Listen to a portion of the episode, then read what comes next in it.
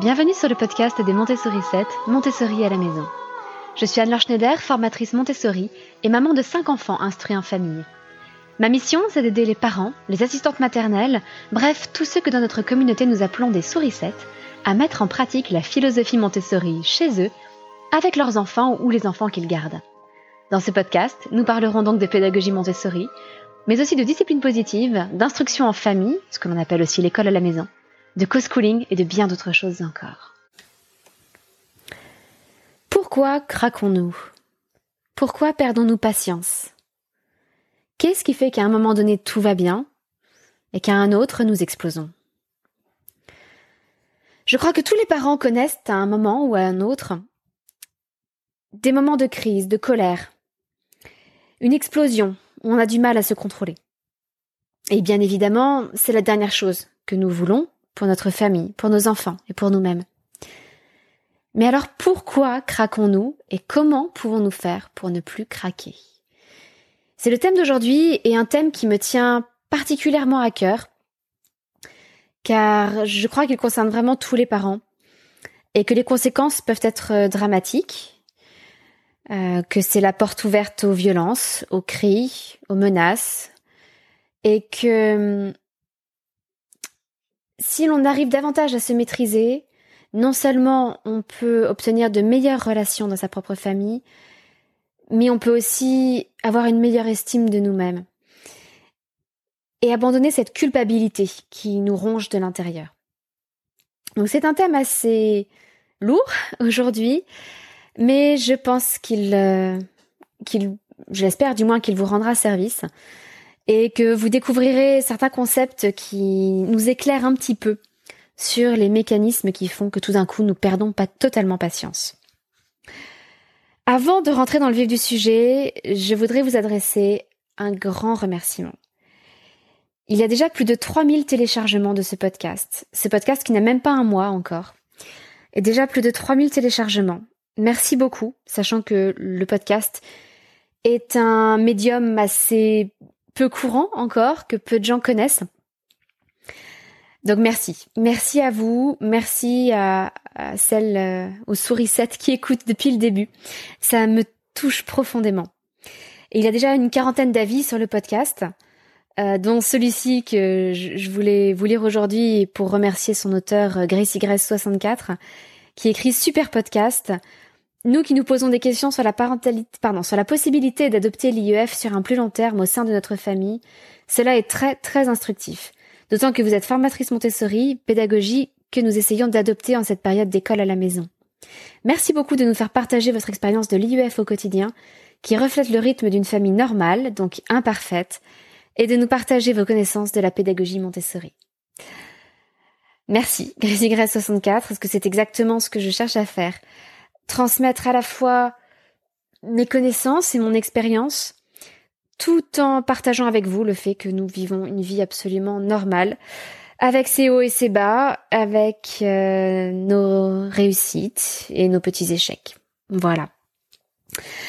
Euh, N'oubliez pas qu'il y a déjà, comme je vous le disais, une quarantaine d'avis sur le podcast et que lorsque nous aurons atteint les 100 premiers avis, eh bien, je tirerai au sort parmi ces 100 avis euh, un gagnant à qui j'enverrai deux jeux de société que nous aimons à la maison. Les, des jeux de société des éditions La Caverne, le jeu Dynastie, le temps des Mérovingiens et le jeu Mystique, les saints de la légende dorée.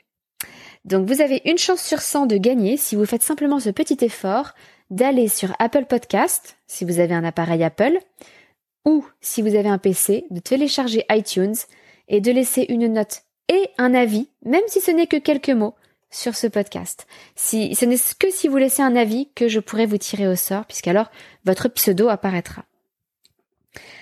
Et restez bien jusqu'au bout parce que je vais vous partager ma dernière fierté de notre salle de classe Montessori, euh, le dernier système que j'ai mis en place et que je trouve bien pratique. Alors pourquoi craquons-nous? Eh bien, c'est parce que nous n'avons plus assez de maîtrise de nous. Alors qu'est-ce que la maîtrise de soi? Maîtrise de soi, volonté, contrôle de soi, self-control. Il y a beaucoup de noms pour ce concept qui est toujours le même en fait. Donc je parlerai aussi bien de volonté que de maîtrise de soi tout au long de cet épisode. Et ça n'a aucune importance. Il y a une expérience qui a été faite en 1972 par un psychologue qui s'appelait Walter Michel à l'université de Stanford. Il proposait un marshmallow, une guimauve donc, à des enfants, en leur disant que s'ils ne la mangeaient pas au bout de 15 minutes, il reviendrait et leur donnerait un deuxième marshmallow et qu'ils pourraient alors manger les deux. Le choix nous paraît simple. On peut bien attendre 15 minutes pour avoir deux guimauves au lieu d'une. Alors, que ce soit de la guimauve ou autre chose, n'a aucune importance. L'expérience a eu lieu aussi avec euh, des bretzels, avec euh, des M&M's, enfin, avec n'importe quoi qui attirait l'enfant. Tout ce qu'il fallait, c'était que ça attire l'enfant. Eh bien, cela paraît simple, mais en fait, très peu d'enfants sont parvenus à attendre 15 minutes et ont pu manger les deux guimauves. La majorité des enfants se sont rués sur la première guimauve et n'ont pas réussi à attendre 15 minutes. Cela paraît fou, mais pourtant c'est vrai. Et il se trouve que ce psychologue a repris contact régulièrement avec les enfants qui avaient passé ce test et il a étudié leur, euh, leur avenir. Et il se trouve que cette euh, compétence de la maîtrise de soi était un bon prédicteur de la réussite des enfants. C'est-à-dire que ceux qui avaient une grande maîtrise d'eux-mêmes, qui avaient pu attendre les 15 minutes, avaient de meilleurs résultats académiques, avaient moins de risques d'obésité, euh, avaient plus de chances d'être heureux et d'avoir, entre guillemets, réussi leur vie. À l'inverse, ceux qui avaient une maîtrise d'eux-mêmes plus faible avaient globalement des résultats académiques plus faibles, un IMC plus élevé, un indice de masse corporelle plus élevé, et de manière générale avaient moins réussi leur vie. J'emploie cette expression entre guillemets, même si vous ne pouvez pas les voir, euh, mais vous voyez ce que l'on veut dire par réussir sa vie. Résultats académiques, IMC, etc. Euh, moins bon. Et il se trouve que cette compétence de la maîtrise de soi était un meilleur prédicteur de la réussite future des enfants que d'autres tests comme le QI par exemple. Si on traduit, cela veut dire qu'il est plus important pour réussir dans la vie d'avoir une bonne maîtrise de soi que d'être intelligent. Et ça, je pense que si on regarde un petit peu autour de nous, nous en avons déjà fait l'expérience. Nous connaissons sans doute des personnes très intelligentes, mais qui, encore une fois, je n'aime pas cette expression de réussir sa vie, mais qui ne sont pas heureux, ne sont pas satisfaits, n'ont pas atteint les objectifs qu'ils s'étaient fixés, ont raté les études qu'ils avaient entreprises, n'ont pas réussi à développer tout leur potentiel dans leur travail, etc., etc. L'intelligence, c'est une chose, ça ne suffit pas. Et ça n'est pas en soi un bon prédicteur de la réussite future. En l'occurrence, la maîtrise de soi l'est davantage. Et d'autres études complémentaires ont tendance à montrer que cette volonté, cette maîtrise de soi, elle est en quantité limitée, comme notre énergie. En gros, on peut imaginer notre volonté comme une batterie qui est limitée avec une certaine quantité d'énergie, certaines personnes qui ont une plus grosse batterie que d'autres, et que certaines choses vont décharger notre batterie, que d'autres vont la recharger. Alors, qu'est-ce qui épuise notre batterie? Qu'est-ce qui la décharge? C'est ce que l'on appelle l'épuisement du moi. Ego depletion en anglais. Je vous donne le nom en anglais parce que c'est, on trouve souvent ce terme de ego depletion, je vous le dis avec l'accent français, dans des articles en français qui ont tendance à employer les expressions anglaises parce que la plupart de ces expériences de psychologie américaine sont américaines et donc en anglais. Eh bien, il y a plusieurs choses qui ont tendance à venir pomper cette énergie, cette force de volonté. La fatigue, première chose. La chute du taux de glucose dans le sang. Donc si on a une faible glycémie, on aura aussi une plus faible volonté. Il faut particulièrement faire attention aux chutes de glycémie dues à l'absorption de sucres rapides. Quand on absorbe des sucres rapides, comme des bonbons, des chocolats, euh, des, des fruits aussi, bref, des sucres très rapides, on a tout d'un coup une forte glycémie dans le sang. Immédiatement, le corps s'adapte, produit de l'insuline en forte quantité, et boum, la glycémie redescend trop bas, en dessous du seuil normal. Et à ce moment-là, nous sommes particulièrement vulnérables et notre force de volonté est particulièrement réduite. Donc il faut faire attention à ces creux de glycémie pour éviter d'être totalement épuisé au niveau de notre maîtrise de nous-mêmes. Ce qui consomme aussi cette force de volonté, ça va être de résister à des tentations. Les personnes qui suivent un régime, par exemple, consomment énormément de cette batterie, de cette force de volonté. Parce qu'à tout moment, ils résistent à la tentation de manger quelque chose, ils résistent à cette odeur qui leur parvient. À chaque fois, ils ont comme une décision à prendre, ils résistent à une tendance naturelle. De façon un petit peu similaire, il y a la prise de décision. On parle souvent de fatigue décisionnelle, c'est exactement ça plus on prend des décisions, même des petites, plus on fait appel à cette maîtrise de soi. Et dans la société d'aujourd'hui, des petites décisions, nous en prenons des tonnes. Deux exemples. Imaginez que vous ouvrez votre boîte mail. Premier mail, vous lisez le titre. Vous décidez si vous ouvrez le mail ou non. Vous l'ouvrez, vous le lisez. Vous choisissez ou bien d'y répondre tout de suite, mais qu'allez-vous répondre? Ou bien de ne pas y répondre tout de suite, mais est-ce que vous le marquez comme important? Est-ce que vous le marquez comme non lu? Est-ce que vous le rangez dans un dossier? Pour un seul mail, vous prenez déjà six ou sept micro-décisions. Et cela multiplie par le nombre de mails que vous recevez chaque jour. Et là, vous imaginez à quel point cette simple tâche de consulter vos mails peut vous épuiser mentalement. Imaginez également que vous allez faire vos courses. Dans le monde d'aujourd'hui, faire ses courses devient incroyablement compliqué. Ah, je cherche du riz. D'accord, mais alors du riz, cuisson 10 minutes, 15 minutes, 20 minutes, du riz blanc, du riz complet, du riz semi-complet, du riz basmati, du riz euh, du riz sauvage, du riz en sachet, du riz en vrac. Est-ce que je prends une boîte en carton d'un kilo, de 500 grammes? Rien que les décisions que nous devons prendre, et puis j'oublie les marques, de quelle marque vais-je prendre mon riz? Rien que cette simple décision du paquet de riz que l'on va acheter consomme une énergie folle. Et tout aujourd'hui est comme ça dans notre société. Nous avons une myriade de choix qui nous sont offerts, mais cela implique des milliers de décisions tous les jours, et des décisions qui honnêtement ne sont pas d'une grande importance. Entre le riz 10 minutes et le riz 15 minutes, ça ne fera pas une grande différence par rapport à des décisions beaucoup plus importantes que vous avez à prendre dans votre vie. Nous allons voir comment essayer d'éliminer au maximum cette fatigue décisionnelle. Le dernier point, la dernière, le dernier phénomène qui épuise notre force de volonté, c'est le contrôle des émotions. Chaque fois que nous essayons de contrôler nos émotions, de maîtriser notre colère, de nous montrer souriante, constante, douce. Je parle féminin parce que je considère qu'ici tout le monde est une, est une sourisette. Chaque fois que nous essayons de maîtriser notre tristesse, notre frustration, notre anxiété, notre peur, par exemple, au hasard, pour ne pas inquiéter nos enfants, pour ne pas faire peur à nos enfants, pour ne pas nous énerver devant nos enfants, eh bien, à chaque fois, nous consommons cette énergie. Nous consommons de la maîtrise de nous-mêmes. Et cela, nous le faisons en permanence quand nous sommes parents.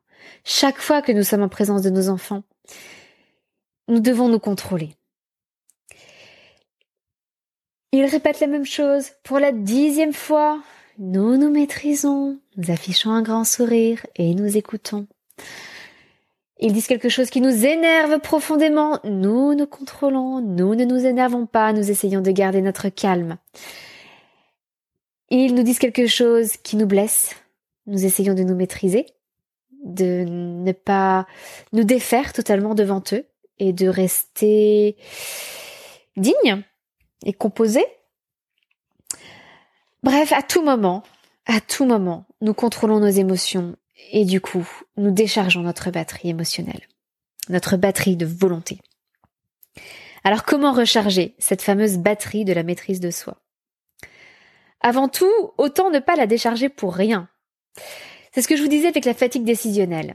Il y a beaucoup de choses que l'on peut automatiser. En fait, plus on automatise certaines décisions, moins on viendra consommer cette force de volonté pour rien.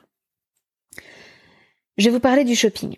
Quand vous faites vos courses, par exemple au supermarché, le fait de savoir quel produit vous achetez, le fait de savoir que vous achetez toujours ce riz-là, ce paquet de riz-là, ce paquet de beurre-là et pas un autre, eh bien ce sont des décisions que vous n'avez plus à prendre. Elles sont faites une fois pour toutes. Et lorsque vous allez en rayon, vous prenez directement le paquet de beurre qui vous intéresse, le paquet de riz qui vous intéresse. Ou si vous faites vos courses sur Internet, vous savez automatiquement quel paquet vous allez prendre. Toutes les habitudes que nous prenons, ce sont également des choses que nous avons automatisées et du coup des décisions que nous n'avons plus à prendre. Se brosser les dents avant de se coucher, ça n'est plus une décision à prendre tous les soirs. Toutes les habitudes que nous prenons en ce moment autour de l'hygiène, plus elles seront automatisées, moins elles nous consommeront de la force de volonté. Plus on aura automatisé le fait de se laver les mains à chaque fois que nous rentrons, par exemple, chez nous, eh bien moins cela aura de l'influence sur notre force de volonté. C'est exactement comme le fait de faire toujours le même trajet le matin. Vous savez, on dit que la voiture connaît le chemin ou euh, que nos chaussures connaissent le chemin. On peut suivre le chemin, le trajet, sans même se préoccuper de savoir où on va. On a l'habitude. On fait toujours la même chose. On passe toujours par là. Eh bien, c'est très salutaire, ces habitudes. J'avais fait il y a quelques années une vidéo sur le bullet journal que j'utilise. Et euh, il y avait un des commentaires qui, qui se disait mais où est la spontanéité là-dedans? Il y, a, il y a beaucoup d'habitudes, beaucoup de listes. Euh, ça manque de spontanéité pour moi. Et justement, je l'avais, je lui avais répondu que c'est ce qui me permettait d'être spontanée. Le fait d'avoir mon système de menu qui est bien organisé, qui est facile, eh bien, ça m'évite d'avoir à trop réfléchir au menu. J'ai une liste assez longue et complète et je n'ai qu'à choisir quel jour, quel, euh, repas euh, je ferai tel menu. Et c'est très simple. Et ça me prend 10 minutes à tout casser pour faire mes menus de la semaine. Et je n'ai pas 30 000 décisions à prendre. Je n'ai pas à fouiller dans tous mes livres de recettes pour imaginer le repas du mardi soir. Je n'ai qu'à prendre le repas qui m'inspire le plus dans une liste déjà prédéfinie. Et tout cela me permet justement d'être plus spontanée dans les moments qui ont vraiment de l'importance pour moi. Dans les moments avec les enfants, dans nos moments de travail aussi, dans nos sorties, dans nos moments en famille. Mais au moins tout le cadre global de la journée est fixé. Alors, nous avons un bébé en ce moment puisque notre cinquième enfant va bientôt avoir huit ans, euh, mois, pardon. Et tous les jeunes parents, alors les parents de, de bébés le savent bien, nos habitudes justement sont bouleversées avec la naissance d'un enfant. Parce qu'un enfant dort quand il le veut, se réveille quand il le veut, a faim quand il a faim. Et c'est à nous de nous adapter. Et cela, c'est très difficile. Parce que là où vous aviez peut-être une routine du matin bien définie auparavant, eh bien, votre routine peut être interrompue par bébé qui se réveille, peut être interrompue par bébé qui soudain a faim.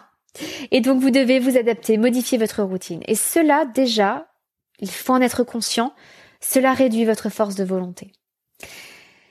Donc, essayez si possible de trouver des aménagements. Peut-être par exemple que votre conjoint peut s'occuper du bébé pendant que vous vous préparez le matin, pour que votre routine du moment où vous vous préparez ne soit pas interrompue. Automatisez tout ce que vous pouvez, prenez des habitudes quand vous le pouvez. Une dernière façon très utile de ne plus avoir à prendre de décision, c'est de se définir une identité. Alors c'est un système qui est utilisé par certaines personnes qui bah, justement du coup ne font pas un régime, mais cherchent à surveiller leur alimentation.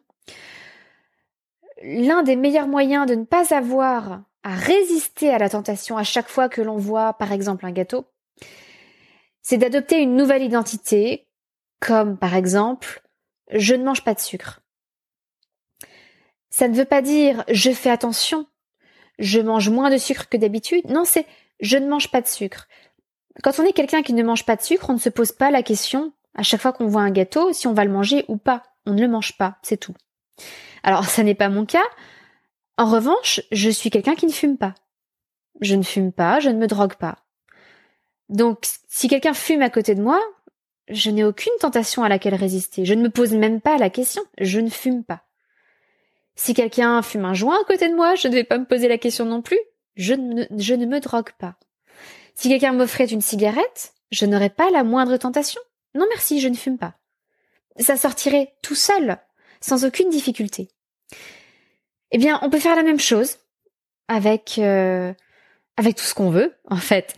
Définir des lignes claires, nettes, que l'on va respecter, qui vont devenir notre identité.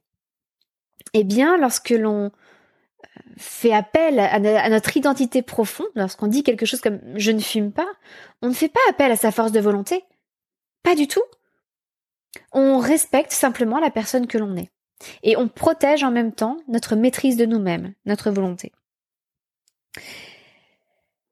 Il y a fort heureusement également plusieurs façons de recharger notre batterie. Et je vais insister doublement là-dessus. Il y a une étude assez intéressante qui a été faite. Il faut savoir qu'il y a plusieurs théories de la force de volonté. Comme je vous l'ai dit, la plupart des études tentent à montrer qu'elle est en quantité limitée. Certaines personnes pensent qu'elle est en quantité limitée et qu'une fois qu'on a épuisé notre batterie, eh bien, il n'y a plus rien à faire. D'autres personnes pensent qu'on peut recharger sa batterie. Et d'autres personnes pensent que la force de volonté est illimitée. Eh bien, il y a une expérience assez amusante qui a démontré que les personnes qui croyaient que leur force de volonté était illimitée ou pouvait être rechargée faisaient preuve de plus de volonté, d'endurance, de maîtrise d'eux-mêmes que les personnes qui étaient persuadées que leur force de volonté était limitée et non rechargeable. Donc, je vous invite évidemment à plutôt prendre le parti de penser que votre force de volonté est rechargeable, et ça tombe bien, car, alors, il y a sans doute bien d'autres moyens de recharger sa force de volonté, mais il y a au moins cinq moyens qui ont été prouvés, qui ont un effet sur la force de volonté. Premier moyen, je vous disais tout à l'heure que la fatigue réduisait notre maîtrise de nous-mêmes, notre contrôle de nous-mêmes. Eh bien, le premier moyen est tout simple, il suffit de dormir.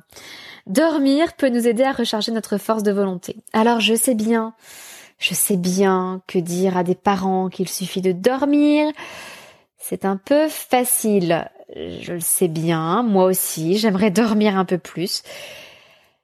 Écoutez, faisons ce que nous pouvons. Mais sachez en tout cas que si vous vous sentez vraiment épuisé, si vous avez l'impression de ne plus avoir aucune patience et aucune volonté, une petite sieste de 20 minutes est peut-être la meilleure des solutions. Ça ne va pas seulement vous restaurer physiquement, ça va aussi vous restaurer mentalement et vous redonner de la patience. Autre moyen, faire preuve de gratitude. Alors les effets de la gratitude ne sont plus à démontrer sur euh, la bonne humeur, sur le, le bonheur de manière générale, mais, mais, mais, c'est aussi un moyen de gagner en maîtrise de soi. Alors comment forcer cette gratitude en quelque sorte Comment se, forcer à éprouver de la gratitude? Il y a plusieurs moyens. Certaines personnes entament un journal de gratitude où tous les jours elles cherchent une ou trois choses pour lesquelles elles sont reconnaissantes. On peut aussi tout simplement quand on se sent fatigué ou une fois par jour fermer les yeux et rendre grâce, c'est ça la gratitude, remercier le ciel, la nature, euh, sa bonne étoile, de nous avoir donné la santé, les enfants, quelque chose qui, qui est bon, quelque chose qui est beau. Soyons reconnaissants. Troisième moyen, la méditation ou la prière. La méditation et la prière, ce sont deux formes très proches en fait. Donc je parlerai euh, aussi bien de l'une que de l'autre. Méditer, dans ce contexte-là, est pris dans une acception très large. Il s'agit par exemple de euh, fermer les yeux quelques instants et d'observer ses pensées. Imaginez que vous laissez vos pensées s'envoler comme des ballons dans le ciel.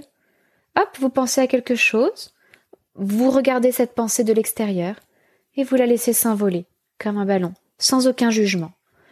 Essayez d'observer vos pensées comme si vous étiez un observateur extérieur et non plus de l'intérieur. Et surtout, surtout ne jugez pas vos pensées. Vous n'êtes pas vos pensées. Voilà, vos pensées sont quelque chose d'extérieur et vous les laissez s'envoler les unes après les autres. Vous pouvez aussi faire des exercices de respiration, écouter votre respiration. Vous pouvez aussi regarder un paysage apaisant. Bah, c'est vrai que j'aime beaucoup prendre quelques minutes après le déjeuner pour euh, observer le lac devant chez nous, les oiseaux qui s'y trouvent, écouter le chant des oiseaux. En ce moment, c'est absolument magnifique avec le printemps. Et rien qu'en cinq minutes, je peux vous assurer que je sens une différence. C'est quelque chose que vous pouvez même faire euh, de chez vous à travers une fenêtre. Voilà, posez-vous, Cinq minutes. Vous avez forcément cinq minutes de paix et de silence dans votre journée. Eh bien, au lieu de les passer sur votre téléphone portable, sur les réseaux sociaux, euh, sur votre ordinateur ou votre tablette, prenez ce moment de silence et méditez ou priez si vous êtes croyant. Ça aura le même effet. Ça vous redonnera de la patience et ça vous aidera à mieux vous maîtriser et vous contrôler.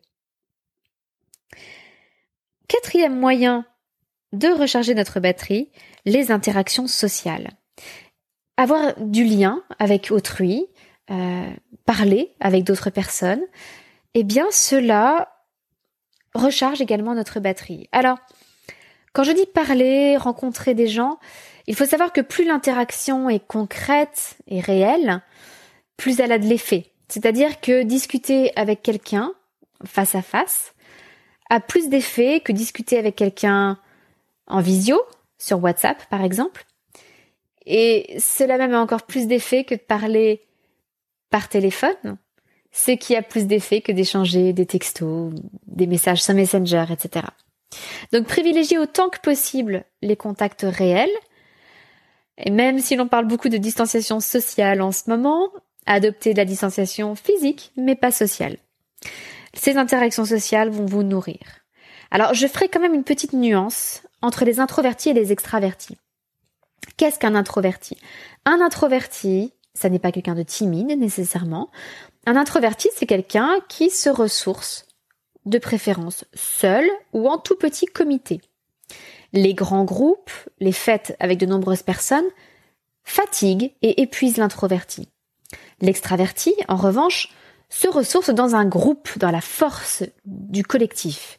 Une grande fête avec beaucoup de monde va redonner de l'énergie à l'extraverti, qui va au contraire, je vais pas dire dépérir, mais s'épuiser petit à petit dans la solitude.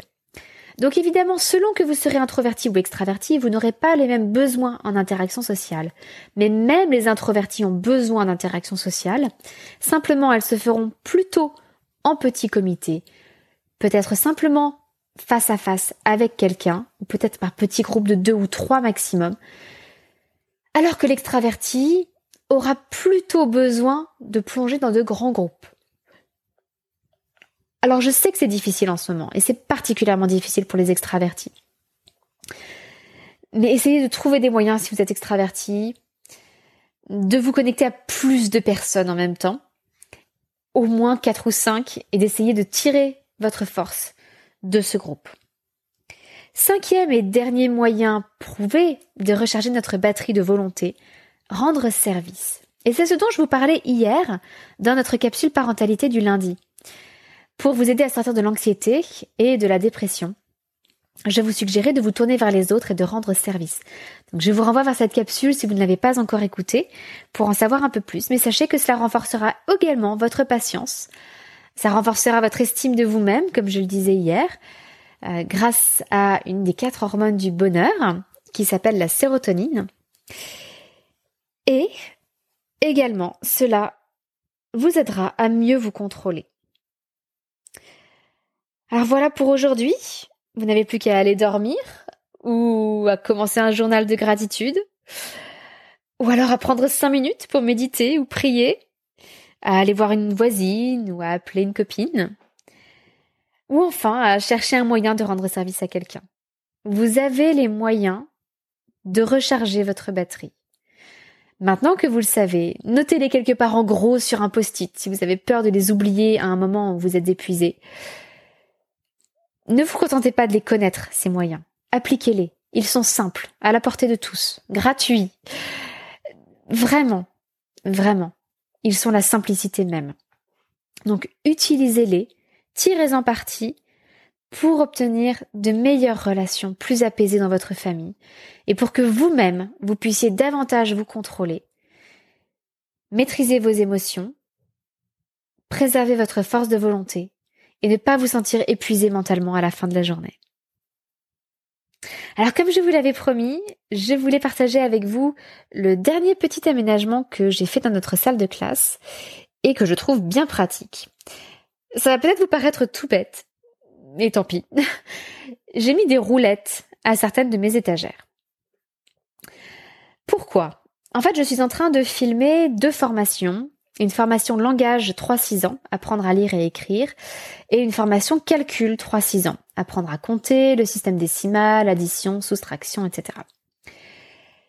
Et il se trouve que j'ai installé dans notre espace de travail un endroit privilégié où je filme les présentations pour mes stagiaires. Et je filme avec euh, l'un de mes enfants, donc il faut que, fallait que l'installation soit fixe autant que possible et que je n'ai qu'à installer la caméra et que tout puisse se faire rapidement euh, pour ne pas faire perdre trop de temps à mon enfant. Eh bien, comme fond à cet espace de travail, j'avais notre étagère de langage, ce qui était très bien pour la formation langage. Mais pour la formation calcul, j'avais envie d'avoir l'étagère de calcul derrière moi. Eh bien, j'ai mis des roulettes à mes deux étagères, ce sont des étagères Ikea toutes bêtes, et j'ai attaché par des barres métalliques euh, les deux étagères entre elles. Ce qui fait que maintenant c'est un gros bloc avec les deux étagères dos à dos et je peux les retourner simplement en les faisant rouler sur leur roulette pour avoir l'étagère calcul ou l'étagère langage derrière moi lorsque je filme les formations. Alors vous me direz que vous n'avez pas de formation à filmer, mais ça peut quand même vous être utile. Car chez nous, la salle de classe est probablement la plus grande pièce de la maison. Et donc lorsque nous recevons beaucoup de monde, par exemple pour des fêtes familiales, il y a souvent beaucoup d'enfants dans cette pièce et je ne veux pas qu'ils touchent au matériel. Eh bien, le fait d'avoir certaines étagères sur roulette, ça vous permet de refermer les étagères les unes sur les autres. Imaginez que vous avez deux étagères contre le mur. Eh bien, vous pouvez prendre une des deux étagères et la faire rouler afin de mettre les deux faces avant des étagères l'une contre l'autre. Alors, je ne sais pas si c'est très clair, mais en gros, en circulant dans la pièce, tout ce qu'on voit, c'est le dos de l'étagère. Et du coup, vous ne risquez pas d'avoir votre matériel abîmé ou les jouets des enfants abîmés. Euh, rien ne risque d'être euh, touché, euh, démonté, détruit, etc. Et vous pouvez utiliser votre espace pour autre chose que le travail. Ça peut aussi être particulièrement utile pour les familles qui pratiquent l'instruction en famille dans leur salon, par exemple, et qui souhaitent récupérer un salon un peu plus présentable le soir, quand ils sont en famille, ou quand ils reçoivent du monde chez eux, ou alors dans la chambre d'un enfant, pour que l'enfant le soir ne soit pas tenté d'aller farfouiller dans le matériel n'importe comment et de voilà, de mettre du bazar dans les étagères si votre enfant est encore un peu petit. Donc à ce moment-là, vous pouvez également adopter ce système et même retourner simplement l'étagère contre le mur pour que l'enfant ne voit plus son contenu. Donc voilà, j'étais bien contente de mon petit système, c'est tout bête. Euh, il y a toujours une profonde satisfaction quand on fait quelque chose de ses mains et que le résultat nous satisfait et est vraiment pratique au quotidien. Donc euh, pensez également à cela pour euh, voilà, pour sortir éventuellement de l'anxiété ou de la dépression comme on, l'évoquait hier, les activités manuelles procurent une immense satisfaction. Euh, satisfaction qu'on a du mal à trouver aujourd'hui avec des tâches qui se font sur ordinateur ou autre et qui ne donnent pas le même sentiment d'avoir accompli quelque chose de visible, de concret que l'on peut toucher. Eh bien, je vais vous laisser là. N'oubliez pas, si vous voulez participer au concours et gagner les deux jeux des éditions La Caverne, d'aller mettre une note et un avis, j'insiste, et un avis, même s'il ne s'agit que de quelques mots, sur Apple Podcast, si vous avez un appareil Apple, et sur iTunes, si vous avez un PC. et euh, je tirerai au sort le gagnant parmi les 100 premiers avis. Je vous souhaite une bonne continuation de semaine. Je vous donne rendez-vous jeudi pour notre capsule Montessori. Et d'ici là, bonne journée, votre petite sourisette, Anne-Laure.